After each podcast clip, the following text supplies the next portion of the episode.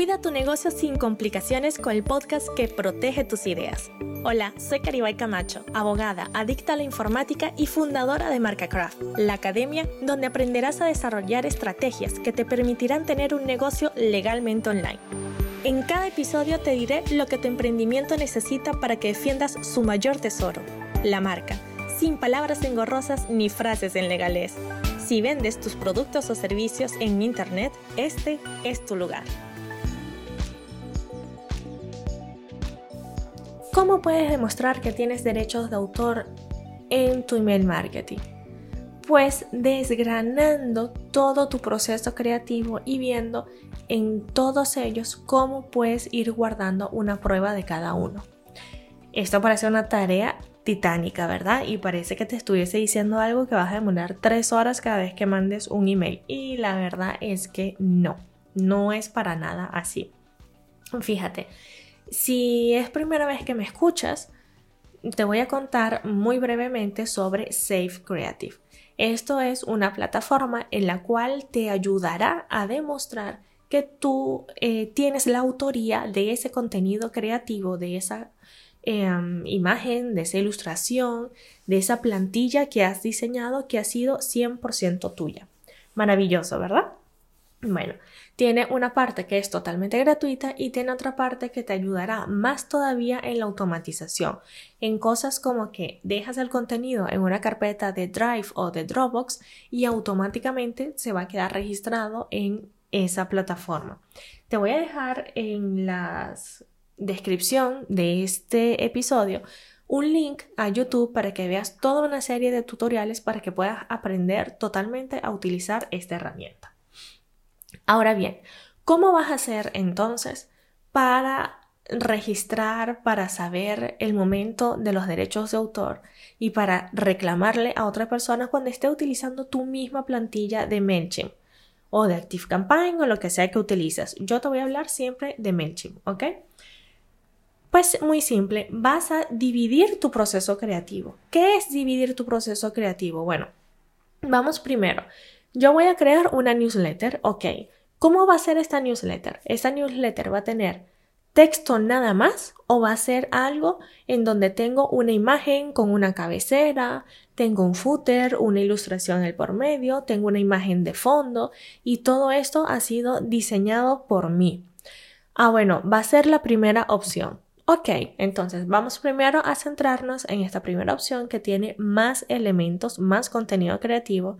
Em, tiene más cosas diferentes a registrar de manera individual, ¿no? Estos elementos son cosas que necesitas tener a juro y porque sí antes de pasar directamente a MailChimp, ¿verdad?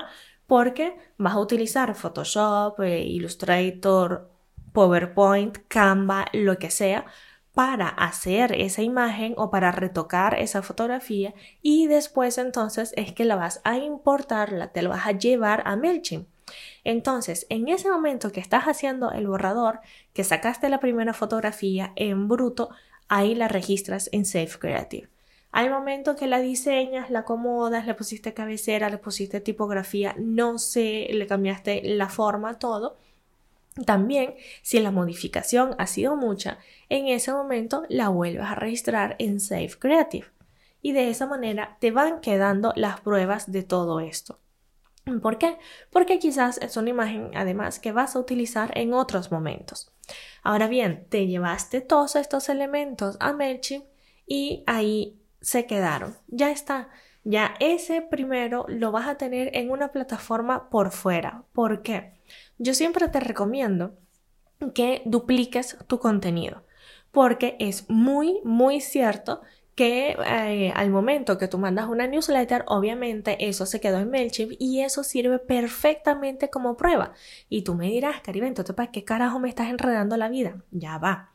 Hay muchísimas personas también que me escriben y me dicen, Caribay, no puedo entrar en mi cuenta de MailChimp, he perdido el acceso a todos los correos que había enviado, este, entré y no sé qué pasó, se borraron todas las campañas, sigo viendo mis contactos, pero no estoy viendo ninguna de las campañas que he enviado.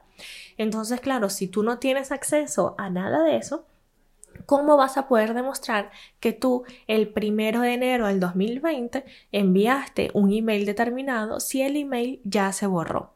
Por eso yo siempre te digo que repliques o que hagas de alguna manera que al menos la parte más importante que estamos hablando por ahora solamente de las imágenes, la puedas tener en otro lado. De esa manera, cuando eh, quieras reclamarle al mismo MailChimp, mira que hay otra persona que utiliza MailChimp también y que se está eh, apropiando de mi plantilla, de mis imágenes, de todo, ellos tomarán las correcciones pertinentes y tú tendrás esa otra prueba, además de lo que tengas en la propia base de datos. ¿Y qué pasa con el texto? ¿Qué pasa si yo quiero enviar un correo electrónico, un email que sea única y exclusivamente texto, sin imágenes, sin cabecera, sin nada, porque esto va dependiendo de los gustos de cada quien, ¿no?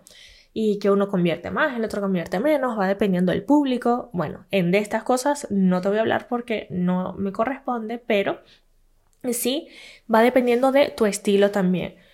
¿Qué pasa con los que son entonces texto y qué pasa con el texto de aquella newsletter que yo estoy enviando con su cabecera, con su footer y con todo lo demás así eh, incluido. Bueno, pues muy simple. Eso tú siempre te vas a poner como suscriptor de tu lista también. Y vas a dejar dentro de tu email, no los vas a eliminar, sino que los vas a dejar siempre ahí en una carpeta, en algún lugar ¿ok? En donde cada vez que te llegue, inclusive si quieres, ni lo puedes abrir, puedes marcar, filtrarlo de una vez como leído, todo lo demás, pero de esa manera, si se te borra todo en MailChimp, no pasa absolutamente nada. Lo vas a tener en tu correo electrónico. Eso sí, recuerda ponerte como suscriptor no solamente en aquellas que sean newsletter, sino en todas las campañas que hagas, sean correos transaccionales, sean publicitarios, automatizaciones, todo, para que no se te vaya a perder absolutamente nada. ¿Ves? Es muy sencillo realmente dejar una prueba a tus derechos de autor. Vuelvo y te repito, y yo sé que me parezco a un ajo, pero es que quiero que quede totalmente claro. No necesitas absolutamente nada para tener los derechos de autor, pero sí necesitas para demostrar que los tienes, que son dos cosas muy diferentes. Y esto ha sido todo por hoy.